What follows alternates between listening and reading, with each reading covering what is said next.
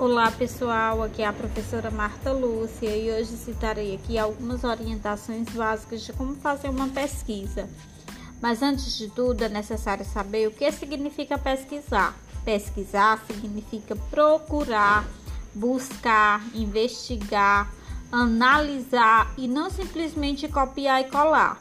É importante deixar claro que a pesquisa não é uma cópia é uma síntese de um conjunto de informações. Dessa maneira, pesquisar significa desenvolver a autonomia e a capacidade crítica de refletir.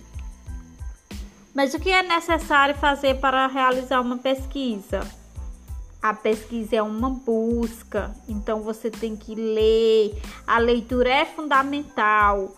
É necessário também consultar de maneira crítica, fazer um levantamento das informações, selecionar as fontes, citar as fontes, ou seja, de onde você tirou a informação, resumir, formar o seu texto e principalmente caprichar na apresentação.